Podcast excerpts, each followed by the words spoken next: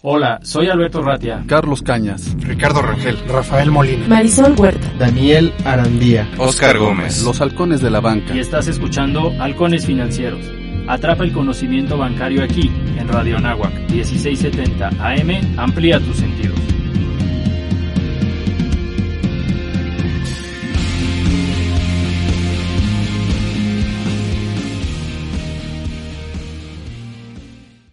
¿Qué tal amigos de Halcones Financieros? Pues estamos emprendiendo un nuevo vuelo esta tarde de miércoles 26 de mayo del 2021 y pues la verdad es que muy contentos porque eh, pues vaya, ya sabrán que nuestros temas son financieros, pero ¿qué serían las finanzas sin las personas?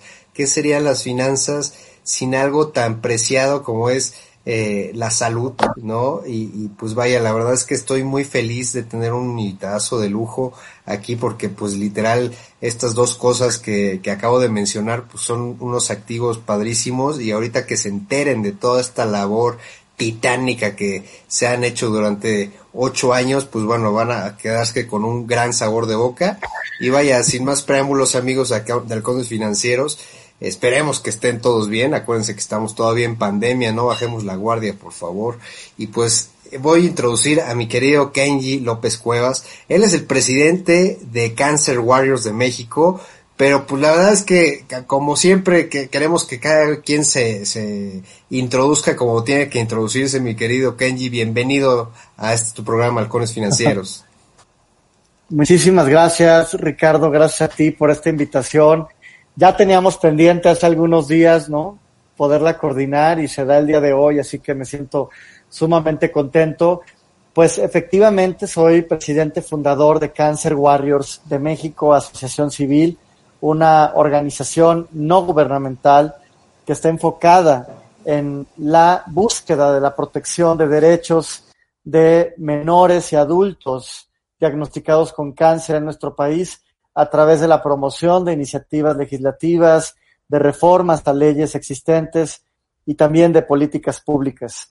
Adicionalmente, tengo el honor, gusto y privilegio de compartirte a ti, a tu auditorio, que desde octubre del año pasado ocupo un cargo internacional en el organismo de lucha contra el cáncer referente a nivel mundial, que es la Unión Internacional para el Control del Cáncer. Está ubicado en Suiza, en Ginebra, Suiza, y desde 1933 está formada por distintas organizaciones y eh, frentes de médicos en el mundo. Actualmente son más de 1.600, somos más de 1.600 miembros en la, en la UICC y cada dos años cambia eh, su junta directiva, se somete a un proceso de elecciones, de votaciones, distintos distintas personas que son nominadas Tuve la fortuna de ser nominado por 30 organizaciones el año pasado y bueno, hice una campaña digital justo para lograr la votación en octubre y resulté electo. Así que tengo este cargo dentro de la Junta Directiva por los siguientes dos años, muy honroso y además siempre a la orden y a disposición de la lucha contra el cáncer. Oye, padrísimo, y ahorita que das el dato, 88 años de esta institución me acuerdo muy bien porque pues es el año de, cumpleaños de, de, mi papá, ¿sabes? Este, y, la verdad, sí, curiosamente, y aparte médico, pero bueno, la, la verdad es que qué, qué, buena noticia, mi querido Kenji, o sea, eh, este tema de, de, nombramiento, la verdad es que es para, para celebrarlo. Eh, me gustaría, ¿cómo es que seguramente todos tenemos una una historia en la cual nos vincula con algo que amamos y, normalmente esos proyectos pues eh, están llenos de, de, muchas situaciones, de muchos sentimientos, pero pues vaya, el éxito que, que, que, tiene Cancer Warriors, platícanos cómo surgió Cancer Warriors, por favor, Kenji. Pues Ricardo, surge como muchas de las organizaciones que yo conozco que están enfocadas a la lucha contra el cáncer, porque no es un tema fácil, no es, no es una lucha que decides una mañana abanderar. Nace porque el cáncer toca de manera directa a la puerta de mi familia.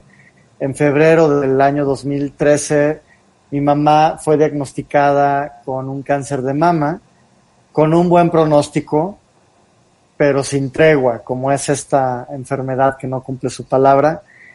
Y a partir de ese momento, Ricardo, yo decido también subirme a ese mismo ring, le hago esa promesa. Después de su cirugía, ella tiene una mastectomía radical del, del seno izquierdo y, y después de esa cirugía, ya en la recuperación, se lo prometo tal cual en el hospital y le digo, vamos a pelear juntos, esta enfermedad la vamos a vencer juntos. Y así fue, empecé un, un digamos, adentrarme a este mundo de lucha contra la enfermedad sin ser médico, soy abogado de formación, tengo una maestría en políticas públicas, así que no hay un vínculo de manera directa con la enfermedad o el tratamiento médico de la enfermedad, pero sí unas ganas y una fuerza interna que va creciendo cada vez más para enfrentar a ese, a ese monstruo de mil cabezas, pero siempre lo digo, ¿no? Que tiene enfrente a un batallón de más de mil cabezas, que somos tanta gente que estamos decididas a enfrentarlo todos los días. Y, vamos eh, en este camino del tratamiento, que en principio iba a ser de un año, se alargó un año y medio, y casi justo, Ricardo, ¿no? Bueno, en ese tiempo en que esperábamos ya la noticia de que pues, terminar el tratamiento, pues el cáncer hizo metástasis, que es, digamos, una, o la etapa final que tiene el cáncer cuando además se aloja en un, en un órgano tan difícil como es el cerebro, y la metástasis cerebral, pues básicamente es fatal. No hay una cura al día de hoy para revertir ese padecimiento. Y ahí es donde yo más me involucro en la lucha contra el cáncer. Pasa una cosa. Y ahora hablaremos de las propias iniciativas, pero creo que este preámbulo siempre es, es importante porque te contextualiza por qué tal persona hace tal cosa con tanta pasión, con tanta energía y con tanta entrega y persistencia, ¿no? Porque así nos vemos en redes sociales, Ricardo, ¿no? Sí, sí, sí. Ahí es de, de, de donde nos conocemos y cuando la gente se pregunta por qué, ¿no? Kenji, ¿por qué? Y hablas con esa firmeza, fuerza, y, y es de todos los días, ¿no? No hay un descanso eh, eh, un domingo o un día de vacaciones, pues justo porque es una enfermedad que no tiene vacación. Cuando llega la metástasis y ya llega esta etapa terminal, yo me ahondo más, ¿no? Y, como hay un freno médico para ya no poder hacer más, y claro, buscas alternativas y siempre estás buscando otras vías, ¿no? Pero entonces volteo a ver, y esto creo que es algo natural, ¿no? Lo he platicado con gente más adentrada a temas eh, de tanatología y hay una, como hay una fuerza o hay una, unas ganas de, querer hacer algo por tu familia, pero no puedes médicamente, tratas de hacerlo por otra gente, ¿no? Porque se tiene que desbordar de alguna manera. Y eso hago, ¿no? Voy con otras fundaciones, yo lejos estaba de pensar en Cancer Warriors de México, y, y, empiezo un voluntariado, pero ya de pronto también empiezo a juntar a mis cuates y a ir a hospitales, sobre todo nos, nos enfocamos mucho en cáncer infantil, porque aunque yo empiezo un voluntariado con, con, o para mujeres con cáncer de mama, que fue, fue el padecimiento de mi mamá, eh, un cuate mi oncólogo pediatra un día me habla y me dice, oye, voy a tener un evento para niñas y niños del hospital, el Instituto Nacional de Pediatría, el que está junto a, a Perisur. Me dice, ¿por qué no vienes? Le digo, yo no veo cáncer infantil, o sea, yo más bien hago carreras con causa, me muevo en voluntariado para mujeres, ¿no? Y que son eh, adultas. Me dijo, vente, pues al final es la misma enfermedad, vente un, un sábado. Fui Ricardo y cada vez que recuerdo y hago remembranza ese día, te puedo decir que es otra cosa, muy distinta. Es la misma enfermedad, pero verla alojada en niñitos, niñitas, y que pierden el cabello y que están en una silla de ruedas, que tienen el color de piel afectado por el tratamiento al que están sometidos, a mí me hizo quebrarme ya en mi coche. No en el evento, en el evento me comporté a la altura, vaya, siempre tratando de hacer hasta donde me pedían hacer, ¿no? Si formar a los niños en la fila para pegarle a la piñata o repartir juguetes o servir hot dogs o lo que fuera, pero ya cuando me subí a mi vehículo me desbordé, ya no pude, no me quebré, o sea, no me dio la ecuación, no me dio, o sea, ¿por qué un niño que además está en escasos recursos con su familia tiene que padecer este tormento, porque es un tormento, es un calvario. Y ese día, ese sábado, fue cuando tomé la decisión de, hacer todavía más. Y empezó más fuerte el voluntariado y empezamos a, hacer más las visitas y creamos un programa de donación de prótesis para niñas y niños que han sido amputados por padecer cáncer de hueso, que es el osteosarcoma. Eh, y entonces empezó a hacer esto un poco más grande. Yo ya usaba el hashtag Cancer Warriors porque me era muy difícil decirle a la gente es que estamos luchando contra el cáncer de mi mamá. Claro, Me- claro. Pero, pero ella, ella misma compartía el tema, ¿no? Y ella misma decía, ¿no? Es que eh, soy una guerrera y entonces para adelante. Eh, yo usaba el hashtag y entonces, bueno, pues eh, desafortunadamente mi mamá fallece en mayo del 2016 y a los tres meses más o menos organizamos un evento para los niños con cáncer. La gente me decía, Kenji, pero pues tómate más tiempo, ¿no? Y tal. Yo decía, pues es que esto, yo aprendí algo en el luto, ¿no? Y lo comparto con la gente. Cada quien lo vive como mejor le venga. Si te va a venir bien irte al cine, vete al cine. Si te quieres reír con tus amigos, ríete. Si quieres llorar solo en tu llora, ¿no? Pero no hay reglas. Y para mí la no regla fue seguir en la lucha.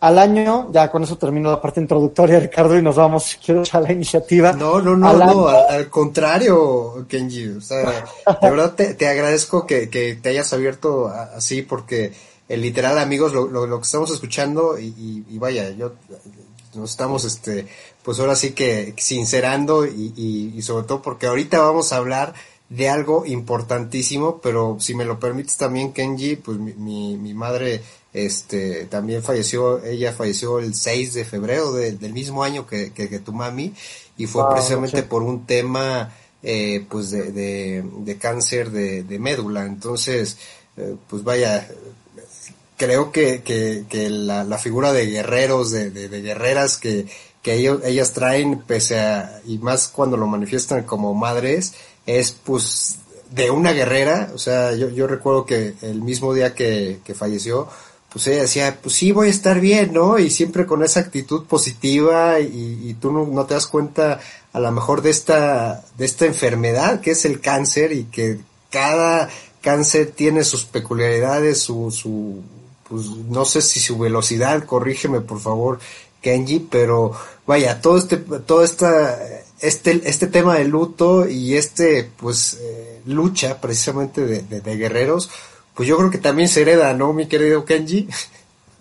Pues mira, sí, sí hay una carga genética, sí hay temas en los que debemos poner atención, seguramente lo, lo hablaremos más adelantito, pero pues bueno, claro, estamos... Pero me refiero, me refiero yo creo que a la actitud de, de, de Ah, claro. ¿no? Claro, claro, claro, la actitud de, de, de la batalla y de, y de ser guerreros y, y nos imprimen un sello, vaya, es que qué, qué mayor ejemplo de enfrentar a un combatiente adversario de ese nivel y ver a, a nuestras madres, a nuestras hermanas, a, a cualquier familiar cercano enfrentarse de esa manera, pues es que qué, qué mejor escuela quieres de pelear, de pelear y de ver la vida de frente y, y hacer frente a una adversidad, ¿no, Ricardo? Entonces, bueno, te, te- te comentaba que justo eh, un año después que falleció y siempre, siempre me pasan cosas muy, eh, no las quiero calificar, es que sí son bonitas, pero son inesperadas en, en la víspera de su aniversario luctuoso.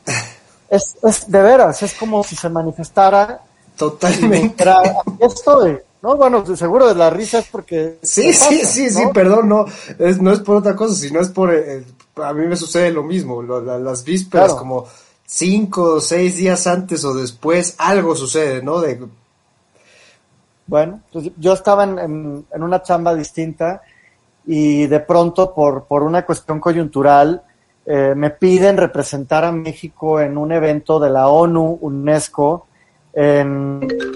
Discúlpame, discúlpame por favor. En Arabia Saudita. Vaya, en mi vida había imaginado, pensado ir por trabajo a Arabia Saudita y para mí fue maravilloso porque además fue un evento denominado Juventud y su impacto social. Juventud. Entonces, cuando yo fui, para empezar, bueno, pues estas, eh, digamos, impresiones, ¿no? Sobre, sobre asuntos culturales propios de Medio Oriente, pero conocí gente, Ricardo, de alto impacto, tan joven impactando fuertemente sus países, teniendo dos o tres trabajos al mismo tiempo. Okay. Y, y, de verdad generando un impacto que yo decía, bueno, esta gente está moviendo al mundo, está cambiando al mundo. Y yo decía para mis adentros, yo traigo pendiente el Cancer Warriors, lo traigo, o sea, estoy haciendo cosas, pero va, me da para más.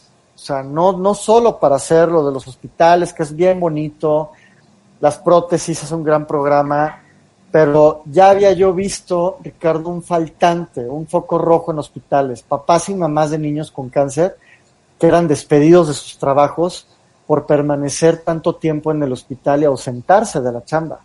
Entonces eran despedidos justificadamente justo por eso, por un ausentismo. Yo lo traía en la cabeza y dije, a ver, ya estuvo bueno, de nada más andarlo platicando, ¿no? Este, después de los partidos de fútbol con mis cuates, y ahí este medio informalmente y, quedaba. y ahí se quedaba. Regresé a México y te puedo decir que a las tres semanas tenía constituida Cancer Warriors de México. Wow. O sea, salen las cuentas, porque mi mamá falleció el 6 de mayo y para el 15 de junio teníamos, bueno, sí, eh, casi al mes teníamos constituida Cancer Warriors de México. Ya, formalmente, ante notario, registros en Hacienda, con Cluny, todo lo demás. Dije, este es el primer paso. Y de ahí empezamos a trabajar en la iniciativa de reforma de ley, una iniciativa de reforma de ley para reformar tres leyes en México, Ricardo, y que a través de estas reformas ninguna mamá y ningún papá volviera a perder su trabajo por acompañar a un hijo con cáncer. Ese era mi sueño. Yo lo contaba en cada fiesta, en reunión, y es que yo y esto y tal. Bueno, te puedo contar, tuve un, cuate ya no estamos tan en contacto, no por, no por otra cosa más que por obviamente estamos en ciudades diferentes y tal, pero un cuate mío de la maestría me dijo, ni le muevas, no te van a aprobar lo que estás eh, buscando, porque para que te aprueben eso, te tienen que aprobar presupuesto, porque un permiso de, para un trabajador que se ausenta tiene que ir pagado con un subsidio y ese subsidio lo tiene que pagar el gobierno dije, bueno, pues no sé cómo le va a hacer el gobierno, yo sí sé cómo le voy a hacer, y es impulsar una iniciativa que además es justa. Nadie, nadie tendría que ser despedido de su trabajo por recibir el diagnóstico de que tu hijo tiene cáncer. Nadie. Claro, claro, hombre. La presentamos, Ricardo. O sea, si te ha gustado lo que has visto ahorita con el cáncer en la agenda, y si tú y yo nos hubiéramos conocido en el 2017, te hubieras subido a ese tren. Totalmente. Fue, fue, maravilloso, Ricardo, de verdad. Iba, bueno, iba. Eh, el, el, el, temblor de septiembre del 2017, lo recordarás bien. Sí.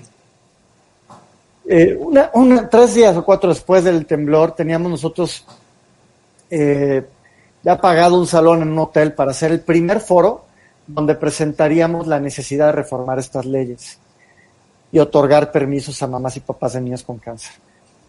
Ya lo teníamos todo arreglado porque primero queríamos socializar la idea y resulta pues que tiembla y entonces fue terrible, pero antes de temblar, un día antes, estábamos eh, en el proceso de confirmar senadores, diputados que fueran al, al foro para convencerlos de impulsar esta iniciativa.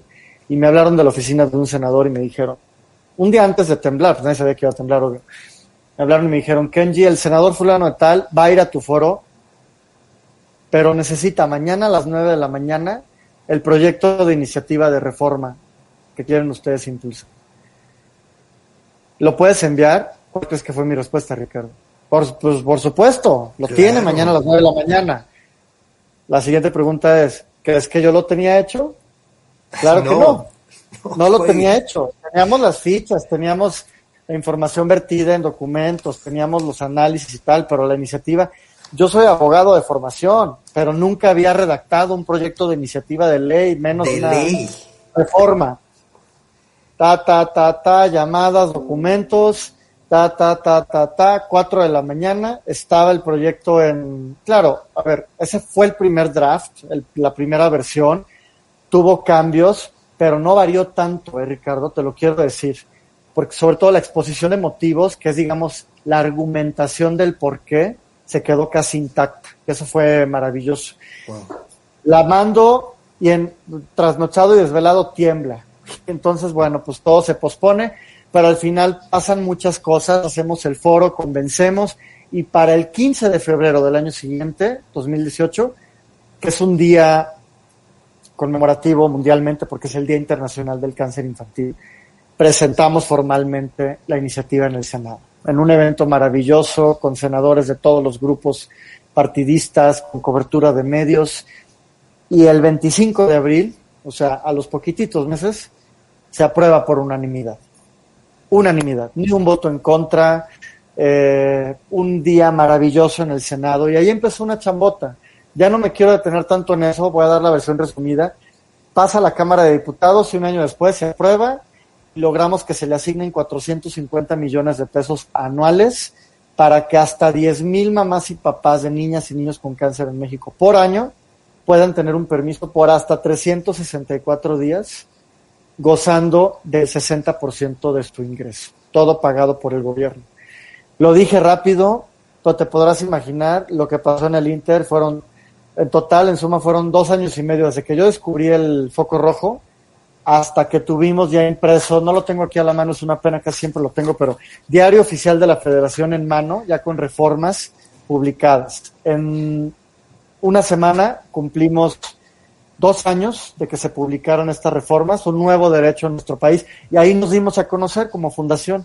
Ya ahí todas las fundaciones, el medio oncológico, oye, quién es Kenji, que tal, y este chavo que está reformando y tal, y no sé qué, y nos verifican cuenta en Twitter, me verifican a mí, este, y entrevistas en tal y cual y tal, y se hace un borlote, ¿no? Me voy yo a Kazajistán, del otro lado del mundo, a presentar esta iniciativa como un caso de éxito Ok. en Latinoamérica, voy a Estados Unidos, a Portugal, a, a Brasil, y empezamos a hacer mucho ruido, Ricardo, esa es la verdad. O sea, esa es, esa es la historia en pues 25 minutos que llevamos más o menos grabando, desde cómo nace hasta el punto más álgido. El año pasado presentamos una iniciativa de ley para crear un consejo solidario para mujeres con cáncer de mama que busca defender presupuesto público para la atención de esta enfermedad, que es la causa de muerte número uno en mujeres por cáncer en México. Tristemente, por falta de voluntad política, está detenida en la Cámara de Diputados. Y cuando empiezo a ver campañas, y cuando empiezo a ver que nuestras iniciativas se frenan, y cuando empiezo a ver que no hay voluntad para sacar adelante los temas en el Congreso, decidimos sacar el cáncer en la agenda. ¿Quieres ser candidato? ¿Quieres ocupar un cargo público? ¿Quieres ser diputada, diputado, alcalde, gobernador? Fírmale. Firme y comprométete ahora que estás haciendo campaña para impulsar los temas de cáncer una vez que llegues al cargo. Ya, llegué al día de hoy. Kenji, a, ver, platícanos, so- sobre todo, a ver, nosotros siempre hablamos de números aquí en, el programa. Platícanos precisamente esta, esta estadística, yo creo que de, los niños principalmente, ¿cuántos niños, cuánt- cuántos eh, de estos angelitos se dan positivos cada año y cuántos padres tienen eh, esta, este tema de, de verdad que, que o sea, no- nosotros a lo mejor lo vemos, lo vemos natural porque lo vivimos, porque estamos ahí, pues a lo mejor apoyando a, a nuestros seres queridos, pero no me imagino que quien está ahí dando de comer a- y, y sobre todo también el tema de, de- de los medicamentos, que esa es otra cuestión, ¿no? Que ya, ya mejor ahorita, ahorita hablamos, pero ¿cómo estamos en números en este, en, en esta situación, Kenji? Claro, la, la prevalencia del cáncer infantil en el país, es decir, cuántos niños hay hoy día, que puede aumentar, disminuir, por obvias razones, por los casos que recuperan su salud y por los que tristemente fallecen, que te quiero decir que casi la mitad fallece. La prevalencia es de 23 mil casos. Ese es el número que tenemos de niñas y niños y adolescentes con cáncer en México. Los casos que se detectan anualmente como nuevos casos son 5 mil. Entre 5.000 y 5.500 por año, y de esa cifra fallece básicamente la mitad, entre 2.000 y 2.500 niños fallecen. Terrible. Y fallecen por muchas razones, ¿no? El, es, es diferente el cáncer en adultos que en el cáncer infantil. En el cáncer infantil no hay, no hay razones, no hay factores de riesgo como tales. Hay una predisposición genética. Hay niños que ya vienen con una carga para desarrollar tarde o temprano o que nacen ya con algún tipo de tumor. Eh, pero el grave problema que tenemos, a diferencia de Estados Unidos, donde, digamos, el porcentaje de niños que se salvan es entre el 70 y 80% con cáncer infantil, acá es la mitad la que fallece. Y aquí la cuestión es la detección oportuna, Ricardo. Ese es el tema clave en nuestro país. Entre 70 y 80% de los casos se detectan tardíamente en México. Entonces, eso hace que, en primera, sea más costoso el tratamiento, en segunda, que haya mucha menor posibilidad de salvarse, de recuperarse, de vencer la enfermedad, y en tercera, que se eleven las tasas o la incidencia de abandono del tratamiento. Oye, Kenji, pero, padres... pero, ¿a qué se debe esta situación? ¿Por qué, por qué no, no prevemos? O sea, eh, digo, muchas veces detectamos, no lo detectamos. ¿Qué, qué, qué es lo que sucede ahí? Sí, lo que pasa aquí es que eh, no hay una, digamos, educación como tal médica que ayuda a detectar oportunamente sintom sintomatología vinculada a eh, la presencia de alguna neoplasia, que son los cánceres. Entonces, eh, tú imagínate, ¿no? Así hemos tenido muchos casos de, de, niños, un niño que presenta, pues, que empieza a arrastrar un pie o que trae una inflamación en alguna pierna o en algún brazo y entonces pues te dicen es que se pegó, ¿no? Estaba jugando y se golpeó. Y pues ponle tal pomada o dale un analgésico y tal cual. Si avanza un poquito más y no cede la inflamación, pues ya entonces es cuando el médico general, en algunos casos, no digo que en todos, pero es, lo, es, es muy común que esto pase, lo refieren al traumatólogo. Y entonces el traumatólogo lo ve como si fuera un asunto de hueso, pero por golpe y tal. Ya cuando empiezan a ver una pérdida de peso eh, exagerada, ¿no? En dos semanas bajarse 6, 7 kilos, por ejemplo. Sudoraciones en la noche, altas temperaturas, falta de apetito. Entonces ya empiezan como otros signos de alerta que hacen que el especialista, ¿no? Diga, sabes que vamos a, vamos a mandarlo a algunos estudios mucho más específicos y algunos estudios, y entonces algunas placas, y resulta que ahí lo que se ve ya es un tumor. Es un tumor en etapa 3 o 4. Entonces, durante todo ese proceso, desde el inicio de un síntoma hasta la sospecha de cáncer, pueden pasar entre 8, 10, 12 meses, Ricardo. Wow, y como decimos en una campaña permanente, el cáncer no espera, Ricardo. No espera ser detectado o diagnosticado por un oncólogo. Entonces lo que pasa aquí es que ya el cáncer es más difícil de atacar, es mucho más costoso y hay menos de probabilidad para esa niña, para ese niño. El caso que te comenté es muy común para un cáncer de hueso, para un osteosarcoma. Y ahí, ya en una etapa avanzada, hay que amputar, Ricardo. Es, es tristísimo. Tristísimo ver a una criatura que además de padecer cáncer, ya por consecuencia de padecer la enfermedad, va a ser una persona discapacitada para toda su Entonces, ese es uno de los temas eh, cruciales en el país, la detección oportuna. ¿Y, y ahí qué, qué, propuestas hay, Kenji? ¿O es más cuestión de nosotros, de, de, buscar a ese especialista y decir, oye, ¿sabes qué? Pues no me voy a esperar a que el general me mande con el especialista y luego con el oncólogo, o sea, sino buscar a lo mejor al oncólogo de, de, de un inicio. ¿Ahí, qué, qué, qué, sería lo, lo ideal, Kenji? Fíjate que afortunadamente el año pasado fue aprobada una nueva ley, de hecho nos sentimos muy orgullosos porque fuimos parte de su impulso, la Ley General para la Detección Oportuna del Cáncer en la Infancia y la Adolescencia. Wow. Es una ley que se, se generó, la generamos en la Cámara de Diputados gracias a un grupo empático, solidario, de grandes mujeres diputadas federales, todavía son diputadas ahora, grandes amigas se volvieron de diferentes partidos. ¿eh? Y, y entonces lo que busca esta ley es justo eh, proveer de esta educación a médicos, sobre todo a pasantes, que tengan esta preparación sobre nuevos, más bien sobre sintomatología ligada al cáncer, pero además generar unas células, unas células que operarían como, pues hace cuenta como consultorios de detección oportuna a través de la República Mexicana. Y otra serie de, de cuestiones ligadas justo a detectar, detectar, detectar. El tema es que le faltan reglamentos, o sea, ya se publicó, ya está en el diario oficial de la Federación, pero le faltan reglamentos, le falta normativa, y eso es justo lo que queremos impulsar en la nueva legislatura, ¿no? Que no quede eh, la ley sin, pues es que se cuenta que no le pusieron, no, vaya, no es que no le pusieron. La ley no se puede instrumentar si no tiene eh, las disposiciones para operarla, que son los reglamentos, la normativa y demás. Entonces esperamos que en la siguiente legislatura sean, sean publicadas.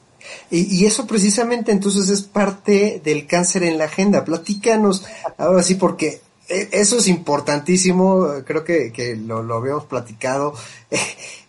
a ver, no nada más es decir, sí, vamos a hacer esto, sino comprometerse. ¿Cómo se compromete cualquier diputado, cualquier senador, cualquier eh, gobernador que, que vaya ahorita a la candidatura? ¿Cómo no lo dejamos ir y que nos diga, ay, sí, pues lo voy a hacer, pero pues, ajá, y pasa el tiempo y no hacen absolutamente nada. Hay, hay, hay que, ¿cómo, los estamos, digamos, vaya, hay que proceder, cómo lo estamos corciendo, o sea, como, como sociedad. Exacto. Exacto. Bueno, pues aquí lo que ocurrió fue, justo te comentaba, ¿no? Yo empiezo a ver este tráfico de fotos, de promesas, de yo quiero ser, voten por mí, entonces voy a, prometo todo lo mejor para el mundo y vamos a construir un, un México mejor. Y entonces hablo con mi equipo, les digo, vamos a formalizar, exigir que incluyan el cáncer en la agenda. Y mi equipo, bueno, pues en Cancer Warriors, fascinado, la verdad, con esta iniciativa. Y lo que hago inmediatamente después es reunirme con las fundaciones, las que tienen mayor, yo te diría, siempre me, autocorrijo ahí, porque todas son importantes. Es, es, es muy necesario decirlo, Ricardo, todas hacen. O sea, las que yo conozco todas hacen. Poco o mucho, pues claro, dependiendo del tipo de, de, o más bien la capacidad financiera o la capacidad de donativos o de personal que tienen, pero todas hacen. Entonces, todas son merecedoras de aplausos. Pero me reúno con las que tienen, digamos, mucha más presencia o más, eh, digamos, constancia. Yo esto te diría, ¿no? Porque ahí sí hay algunas que a lo mejor no tanto en todos los años.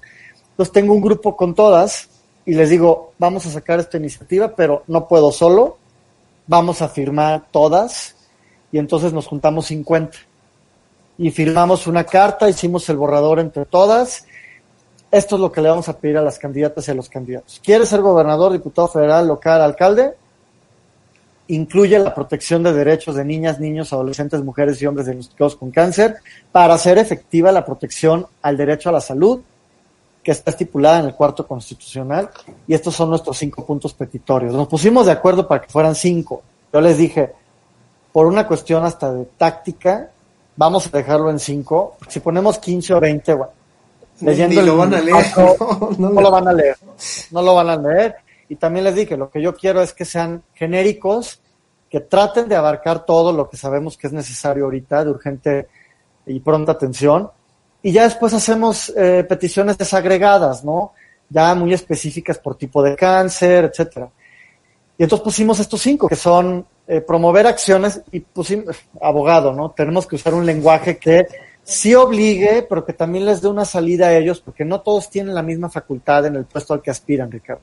No son las mismas facultades de un gobernador, que un diputado federal, que uno local, que un alcalde o un presidente. Sin embargo, todos, todos tienen incidencia en que ocurran las cosas. Todos pueden coadyuvar de alguna manera. Entonces, promover acciones para erradicar de manera definitiva el desabasto oncológico real existente para menores y adultos con cáncer, defender y aumentar el presupuesto público enfocado a la atención, diagnóstico, prevención, tratamiento e investigación del cáncer incluir todos los tipos de cánceres en nuestro Sistema Nacional de Salud para que haya atención para todas las personas que tienen cualquier tipo de cáncer, aumentar la infraestructura hospitalaria oncológica, esto es muy importante porque si no tienes un hospital oncológico cercano y tienes que viajar al más próximo y está cuatro o cinco horas de distancia, se te abre un bol, se te abre un hueco en el bolsillo y se va el dinero, se va la familia y se va las ganas de enfrentar la enfermedad. Kenji, ¿cómo estamos ahí? Perdón que te interrumpa. ¿Cómo estamos regionalmente en este tema? O sea, ¿cuál es la región que más adolece de esta situación? No, no me quiero imaginar Chihuahua, o sea, por, decir algo, ¿no? Pues mira, Chiapas, o sea, las regiones del sur son las que más adolecen de alguna forma.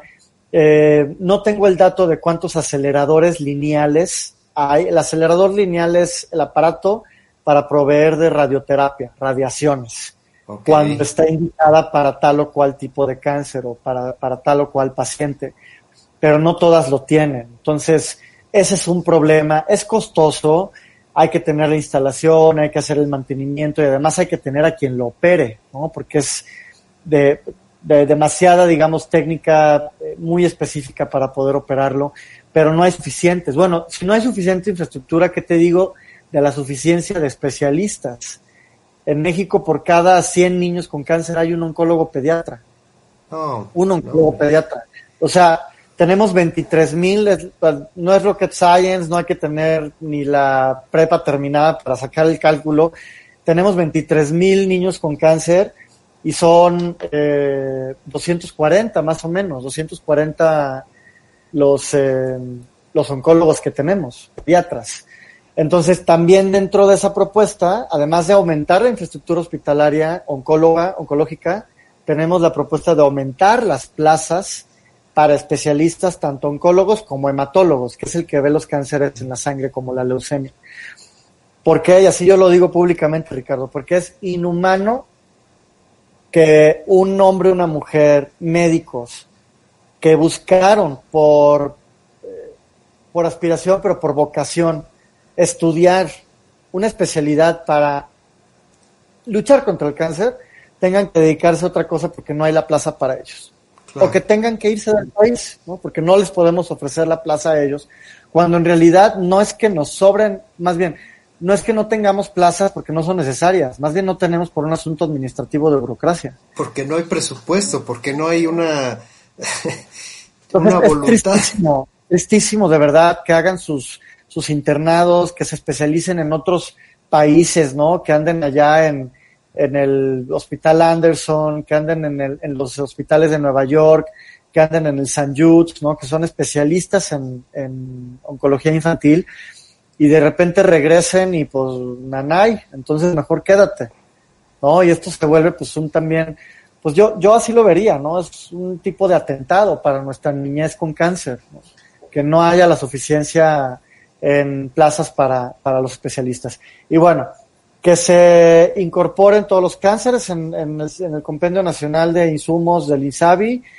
y también que haya tratamientos de primera y alta calidad en todos los institutos de salud pública, Ricardo, porque no hay esa equidad en el país. O sea, hay mejores protocolos en un hospital que otro, porque así está diseñado el sistema.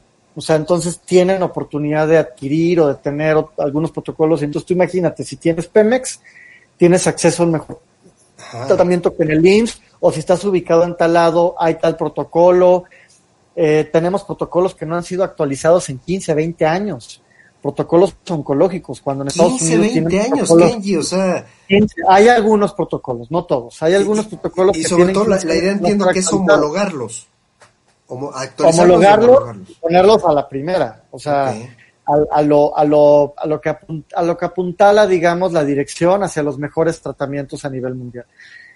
Algunos suenan costosos, por ejemplo, Cancer Warriors está pugnando porque se conozca la medicina oncológica de precisión o personalizada, que es, digamos, a ver, no hay una cura hoy día, Ricardo, contra el cáncer. Así que yo te digo, mira, sí, esta, es esta la pastilla y este es el tratamiento, entonces tú lo tomas y ya. Ya te haces un PET y estás limpio o limpia. No lo hay. Pero nos acercamos Y entonces la medicina de precisión es un tipo de tratamiento que nos acerca a una cura definitiva contra el cáncer, porque no está diseñada por... Hago un paréntesis, me, me escucho hablar y de repente hablo más como médico, como abogado, de repente. No, está bien. es el día a día, ¿no? Eh, no, y con todo respeto y afecto y admiración a, a, los médicos, que de verdad siempre estamos en sus manos en estos temas. Eh, entonces, esa medicina está enfocada no hacia la localización del tumor, es decir, no ataca al tumor porque es un tumor de mama, tumor de colon, tumor de próstata, de hígado, sino más bien por un análisis del ADN. Te hacen un tipo de pruebas que se llaman pruebas de secuenciación genómica que identifican la alteración que hay o que está generando el cáncer y basado en esa alteración se propone un tipo de tratamiento. Por eso se dice de precisión o, o personalizado. Se cree o hay una vieja teoría de que pues, es mucho más costoso que una quimioterapia eh, tradicional, pero en realidad es, pues básicamente están en los mismos costos, pero tiene, es mucho más efectivo y menos invasivo que un tratamiento oncológico tradicional. Pero bueno, eso sería cuestión de otra plática. Son los temas que proponemos eh, eh, en o sea, si, si, entiendo, Kenji, eh, por favor corrígeme con toda libertad. Es como si vas de cacería y vas con la escopeta, que es la, este, la, la, la, parte de, de la quimioterapia, y este de precisión es un rifle de alto poder que tiene una mira preciosísima y va y le apunta a donde, a donde sea. E, es eso, ¿no? Pero estamos hablando que es casi, casi el mismo costo. Es eso, casi, casi el mismo costo. Eh, más o menos es esa analogía. Si estuviera aquí un oncólogo tratante, a lo mejor nos corregiría a los dos. Seguramente.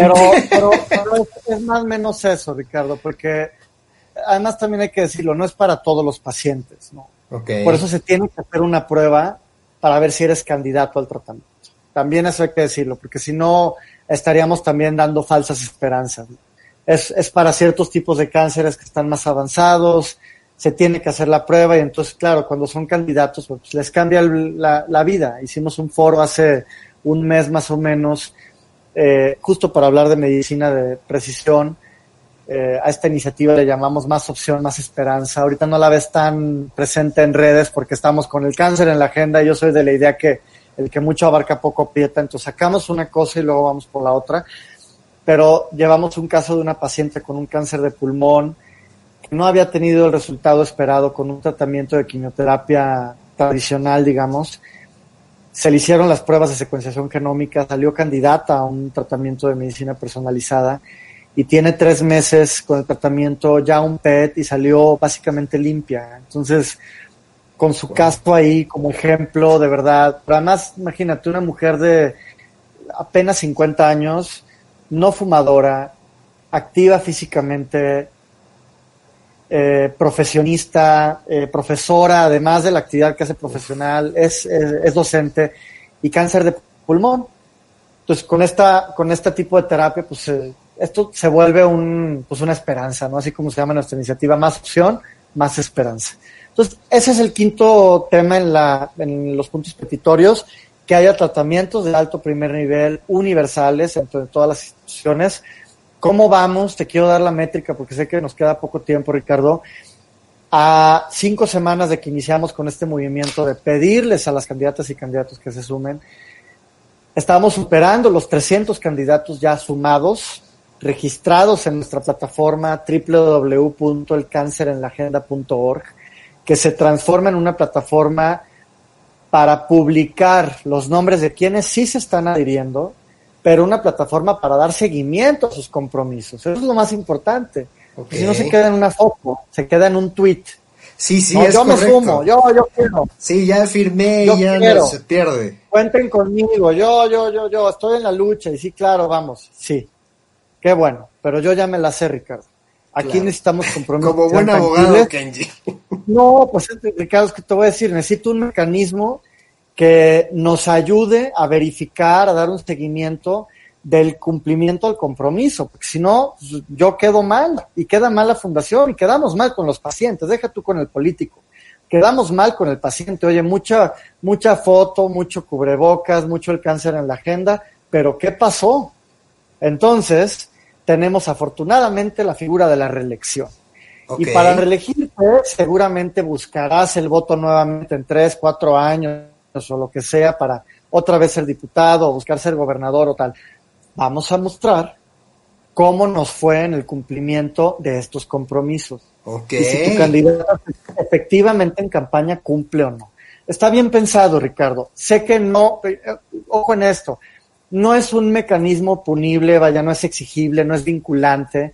O sea, el firmar la carta, ellos, ellos firman, no es un acuerdo y no es un convenio, que además le echamos coco sobre qué figura tendría que ser la que nos permite a nosotros como sociedad civil interactuar en el proceso electoral sin involucrarnos en temas legales electorales y que a ellos también les permita, ¿no? Este, hacer público el compromiso. Y fue tal cual una carta, una carta en la que de manera unilateral, porque no son dos voluntades, no es un acuerdo, no es un convenio, no es un contrato, es una carta compromiso en donde ellos de manera eh, unilateral expresan su compromiso para asumir estos cinco puntos y asistimos como testigos nosotros. Si te das cuenta en los tweets, pongo al final siempre testigos, dos puntos, Fundación CIMA y Cáncer Warriors. Juntos contra el cáncer y aquí nadie se rinde. Eh, Fundación Futeje y Fundación de Alba. O tres o cuatro las que vayamos. Mañana Sinaloa vamos Fundación CIMA y Fundación Cáncer Warriors de México. Y vamos en calidad de testigos. O- oye, Kenji, pero a ver, de los, de cuántos diputados hoy por hoy, porque no, no sé la, la, la cifra de, de hoy, cuántas candidaturas tenemos, ya, ya, me- ya llevas 300 y faltan pocos días para que ya este, Ah, se termine todo esto. Faltan pocos, pero mira, yo ni me acongojo, ni me presiono, ni me entristezco. Y lo mismo le hago sentir a mi, a mi equipo, porque además tengo esa responsabilidad. Más bien estoy altamente agradecido, muy optimista, Ricardo, porque comenzó como un, un tweet, comenzó como algo tan orgánico como pedirles que se unieran. Y estamos hoy haciendo ocho estados. No con todos los candidatos, no con todos los grupos hemos firmado en cada estado, pero sí ya todos los partidos con unos u otros representantes han firmado. Que eso para mí era clave, Ricardo. Con eso vacuné el movimiento, ya, todos, no es político, no es de un grupo, no es de otro, todos están invitados y ya por lo menos grupos de todos han firmado. La joya de la corona, ¿no? Me preguntaron en Milenio Televisión hace poco, Kenji, ¿qué resaltarías tú de todo este movimiento? Algo que digas tú, wow, este compromiso, además de los de tu pliego petitorio. Yo te diría los de Monterrey. Fui la semana pasada, Que fue un tema Eh. ahí que, no- que estuvimos ahí con Samuel, ¿verdad? Ahí, este, jalándole las orejas y, Sí, y sí, me corregiste. no, No, no, ya, yo ya firmamos yo- con él. yo salí, pues, fue este, no me acuerdo qué día, si fue el domingo, este, y vi el tweet y dije, no, no, no, No, espérate, espérate, porque si no se va a espérate. Sí, no, no, no, a ver. No, no, no, lo, felicitamos, lo felicitamos aquí. Al César lo del César, fíjate que este, esa gira fue preciosa. Yo pues tengo un cariño arraigado con Monterrey porque se notará de repente, se me sale un poco, ¿no? El, el acento norteño. Eh, viví allá, viví nueve años en, en Monterrey, allá estudié, allá empecé la maestría, la terminé acá en la Ciudad de México y pues le tengo mucho cariño a la ciudad. Entonces cuando surge la oportunidad de ir a firmar con candidatos a gobernadores y diputados federales, locales y alcaldes, porque no fueron solo los gobernadores, pues nos maravillamos.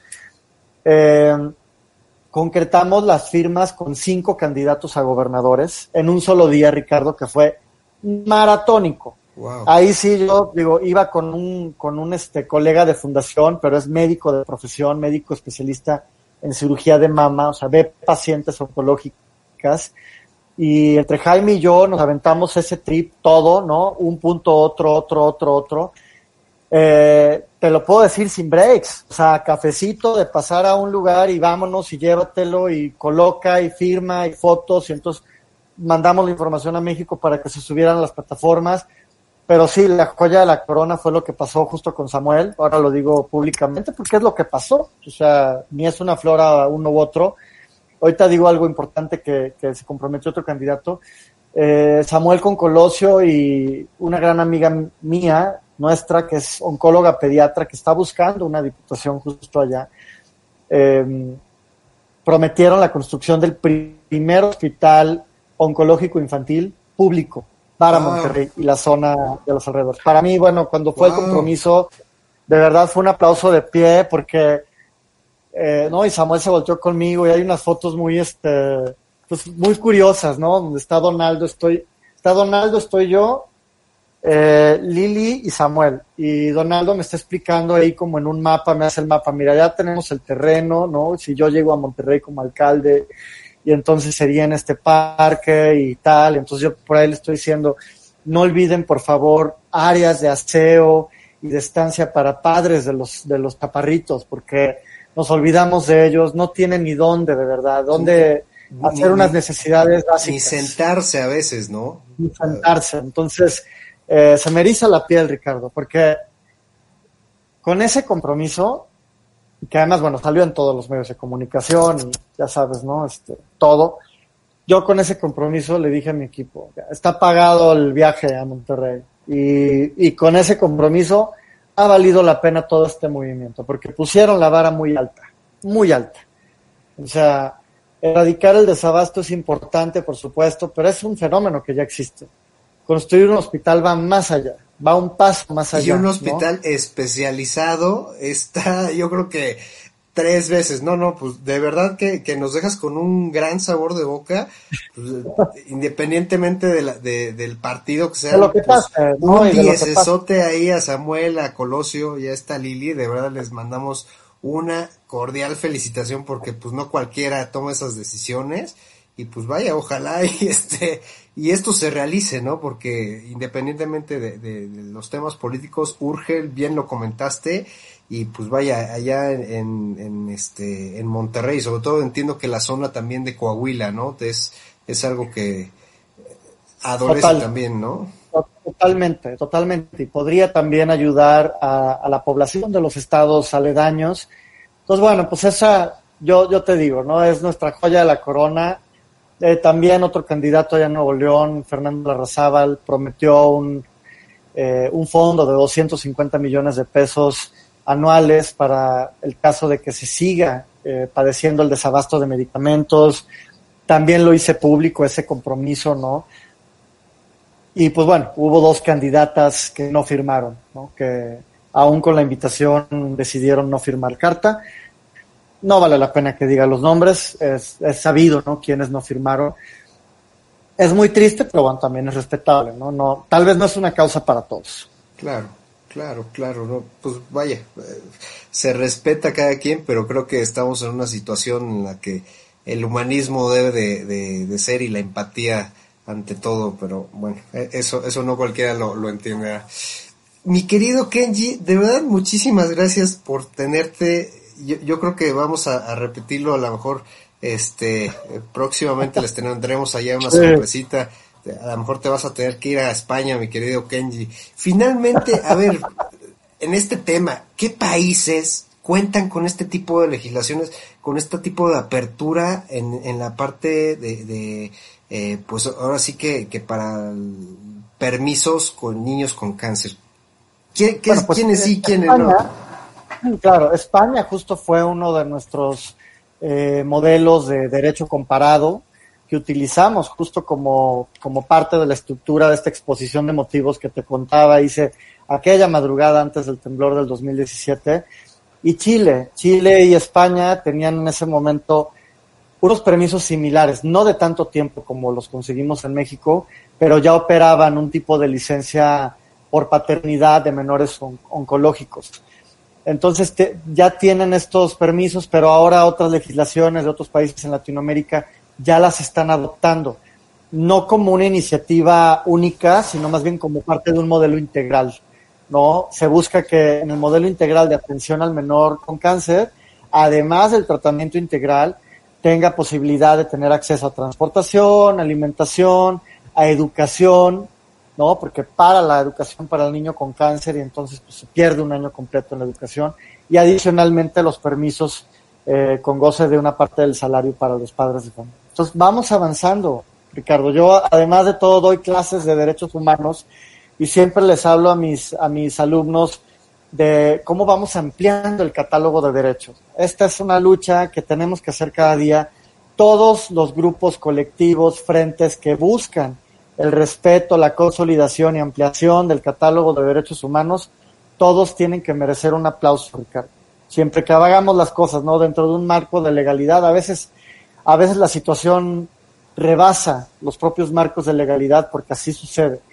Pero tenemos que seguir en esta lucha. Unos hacemos una cosa, otros otra, pero es importante siempre tener abanderada una causa social. Pues ya sabes que cuentes con nosotros aquí en Radio que en el programa de Halcones Financieros, todo el equipo, pues yo creo que más que contento de participar. Esta es tu casa, Kenji, y de forma muy personal, pues también cuentes aquí con, con un, un, gran apoyo, mi querido Kenji. Y esperamos que esto siga resonando y que nos traigas muchísimas noticias, pues, de, de este calibre como el, que nos acabas de comentar allá en Sonora, pues, a, que se vea la gente de Sonora mañana, amigos míos, este, pues, aplíquense ahí. Y finalmente, Kenji, eh, ¿cómo te pueden contactar? Pues, seguramente habrá algún eh, político que nos esté eh, algún candidato o político que diga, ay, pues yo mi candidato a lo mejor lo propongo. ¿Cómo los pueden proponer? Claro, claro. Y, la otra, eh, ¿cómo se pueden acercar a ustedes de este, personas que tengan un problema de, cáncer y que, y que, quieran ser apoyados por Cancer Warriors?